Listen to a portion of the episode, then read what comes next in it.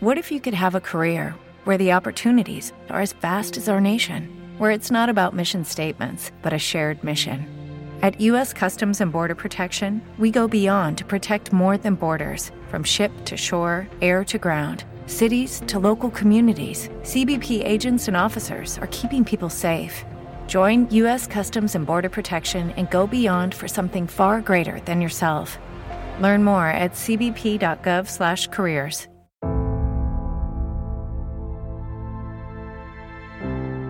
Eh, vale, siguiente tema. Esto es un melón muy gordo, pero no lo vamos a abrir. Vamos a, a rasparlo un poquito por.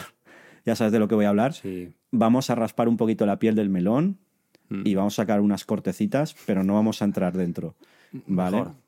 La cosa es muy gorda. Eh, es una noticia que salió hace una semana, también de Shataka, que me gustó mucho. Oye, pues cuando un medio sale, extracta muy bien una noticia, lo cuenta muy bien y tal, pues hay que decirlo. Eh, básicamente se titula así: La IA, la inteligencia artificial, nos matará a todos.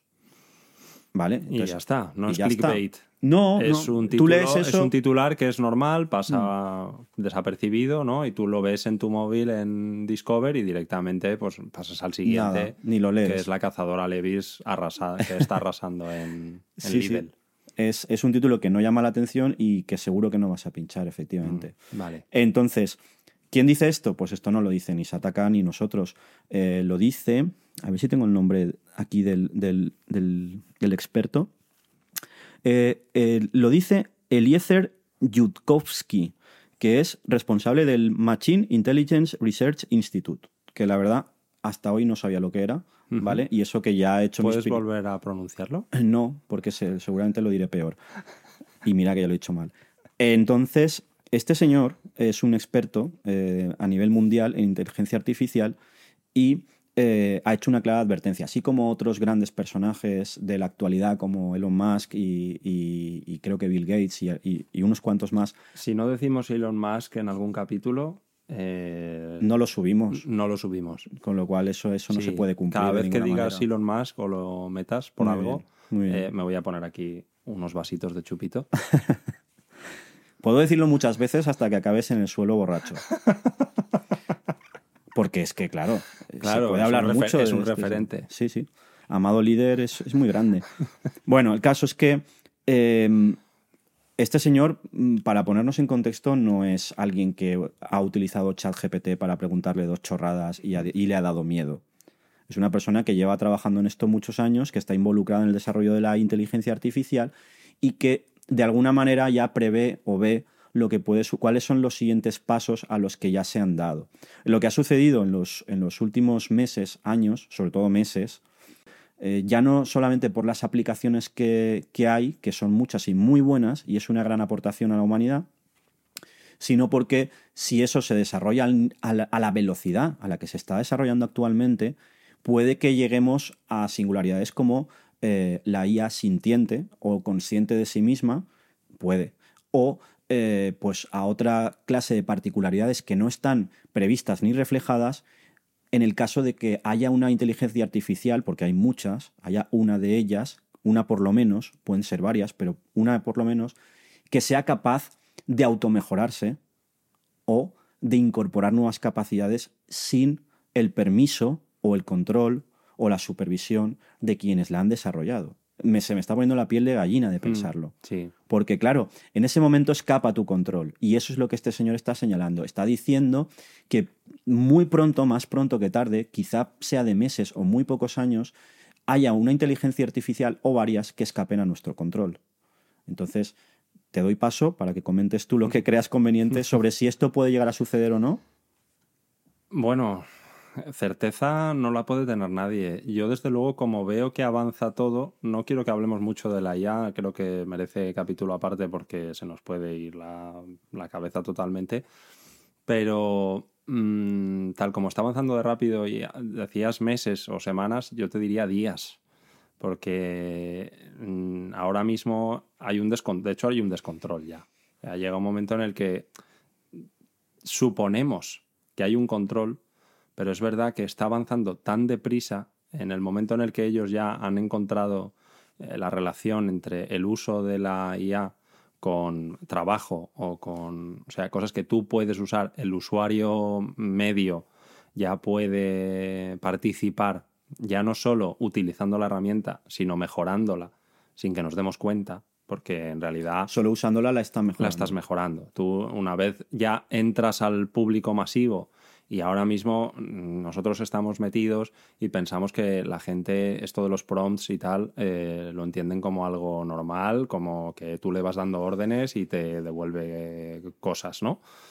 En realidad no es así. El 99,9% de la población no sabe lo que es un prompt y no sabe, en realidad no sabe ni que existe la IA, aunque oyen IA y no, no saben exactamente las funciones que puede tener pero es verdad que cuando la utilizas te das cuenta del potencial, vamos, desatado que tiene y efectivamente eso se traduce en un avance que yo creo que está descontrolado. O sea, es, Realmente no hay ningún control porque no hay nadie que esté en los, en los grupos de, de preparación, producción, programación y diseño de las inteligencias artificiales. Es todo, realmente es todo muy opaco. Lo que vemos es el resultado, vemos la mm, punta del iceberg Vemos la punta del mm. iceberg, pero cuando Italia prohíbe la proliferación de inteligencias artificiales, cosa que sucedió hace una semana, eh, era por un motivo de protección de datos, de privacidad de, las personas que aparecían y los, los hechos relacionados con esas personas que aparecían en los resultados de eso. Pero, pero ellos no tienen acceso a ese sistema. No, no pueden, eh, nadie les ha dado el código, nadie les ha dicho, no hay ningún gobierno del mundo, esto es apoyando lo que dices, no hay ningún gobierno del mundo, ni siquiera en Estados Unidos, o quizá Estados Unidos sí en la parte más militar y China a lo mejor también, pero, o Rusia, pero no hay ningún gobierno que le hayan dicho, eh, no, sí, sí, pasa, pasa, aquí esto es la granja de servidores, aquí están los programadores, este es el código, estamos haciendo esto esta semana, la, semana que viene haremos lo siguiente. No funciona así. Hmm. No, y aparte que tampoco van a poder en realidad. Porque es una. O sea, la inteligencia artificial tú no la puedes controlar por, por, por leyes. Es algo mucho más complejo. Y, la puede, y se puede desarrollar de forma opaca en, en, otras en, en, casas. Otro país. O sea, por teletrabajo. Claro, o sea, el simple hecho de que tú puedas decir, no, pues bueno, en, España, en Italia está prohibido, o, en España está prohibido, o en Estados Unidos está prohibido.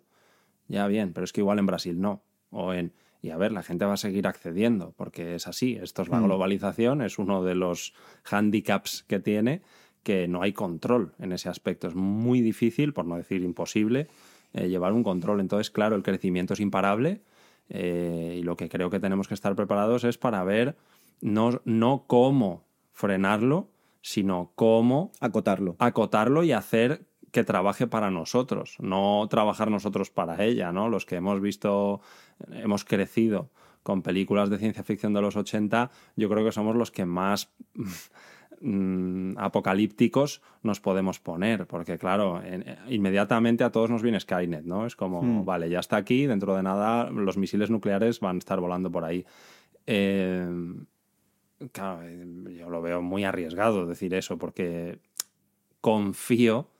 Eh, para mí, la clave es una cosa que has dicho, que yo ahora utilizo ChatGPT, ¿vale? Que igual es el más famoso, o Midjourney, o lo que sea. Y, mm, en realidad lo utilizo a menudo para ver un poco, jugar, ¿no? Lo que se suele decir. Pero en realidad yo no sé quién hay detrás de eso.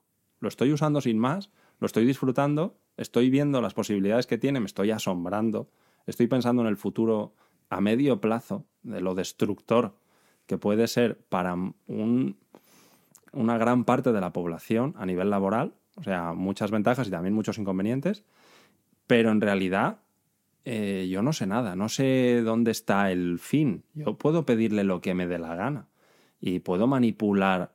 El tema de las fake news es que esto lo destroza todo. Porque un vídeo con un personaje famoso, con su voz, recomendándote eh, que compres una determinada acción, corre como la pólvora por internet y a ver a quién le dices que es verdadero o falso. Y eso tú lo puedes desarrollar a golpe de clic hoy en 15 minutos. ¿Estás hablando de quién yo creo? Sí, claro. Hombre, es que si no hacemos referencia, claro, no, no podemos Estamos hablando de Loncito, de Loncito. Claro, claro. Entonces, es normal que la gente esté preocupada. Es normal que, que haya que haya euforia, porque es algo que, que es alucinante, y también es normal que haya mucha preocupación, la verdad. Hmm. Vale, pues voy a concluir este, este apartado que, como decíamos al principio, es tan amplio que si nos enganchamos no lo terminaremos nunca. Imposible. Prometemos dedicar un, un capítulo a explicar de forma bastante accesible a todo el mundo cómo funciona la inteligencia artificial, que es realmente desmitificarla un poco, porque no deja de ser código de un programa, eh, y luego sus limitaciones y qué puede dar en el futuro, y cuáles son las aplicaciones prácticas que nosotros, tú y yo, y muchísima más gente que trabaja en el medio Internet, ya está utilizando y ya está aprovechando. En este podcast y en, y en otros anteriores hemos utilizado inteligencia artificial tanto para sonido como para imagen, como para generar textos y, es muy útil. Eso no se niega.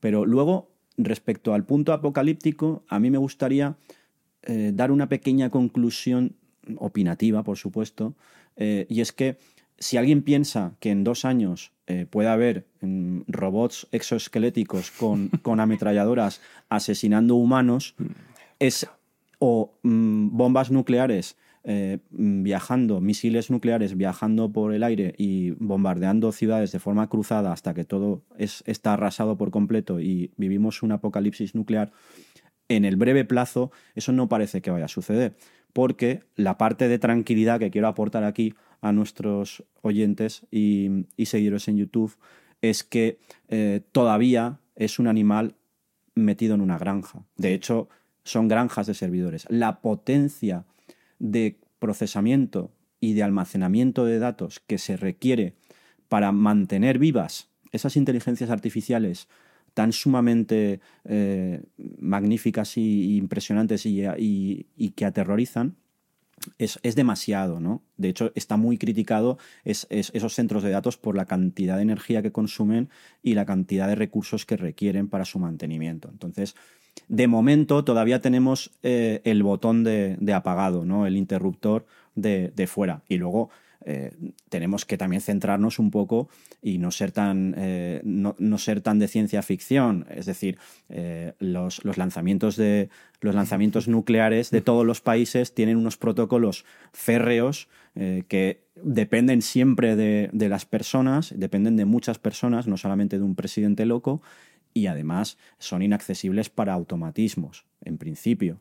¿Vale? Entonces, claro, la ficción que se está orquestando es que, de alguna manera, las inteligencias artificiales que hay ahora evolucionarán suficiente y tan rápido en poco tiempo que permearán a Internet, que era la propuesta de, Skynet en Terminator, que no nos daremos cuenta. Y cuando queramos apagar los servidores, dará igual porque ya estarán en todos nuestros ordenadores. Hmm. Y además, tendrán acceso al mundo físico. Para que eso suceda tienen que pasar todavía muchísimas cosas. De alguna manera, estas advertencias están bien.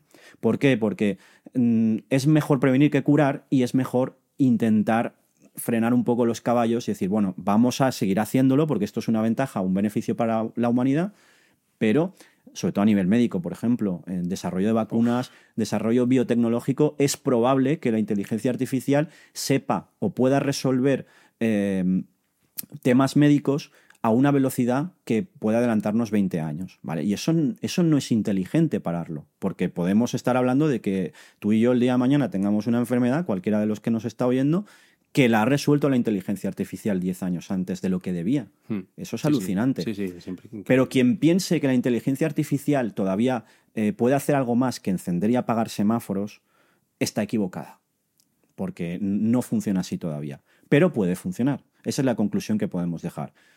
Cautela, es mejor que vayamos un poco más despacio, estas advertencias están bien, pero tranquilos todos que de momento, como dice la noticia, no nos va a matar a todos, al menos hasta que, hasta que pase suficiente tiempo como para que realmente sea peligroso. Sí, a ver, yo confío en la humanidad.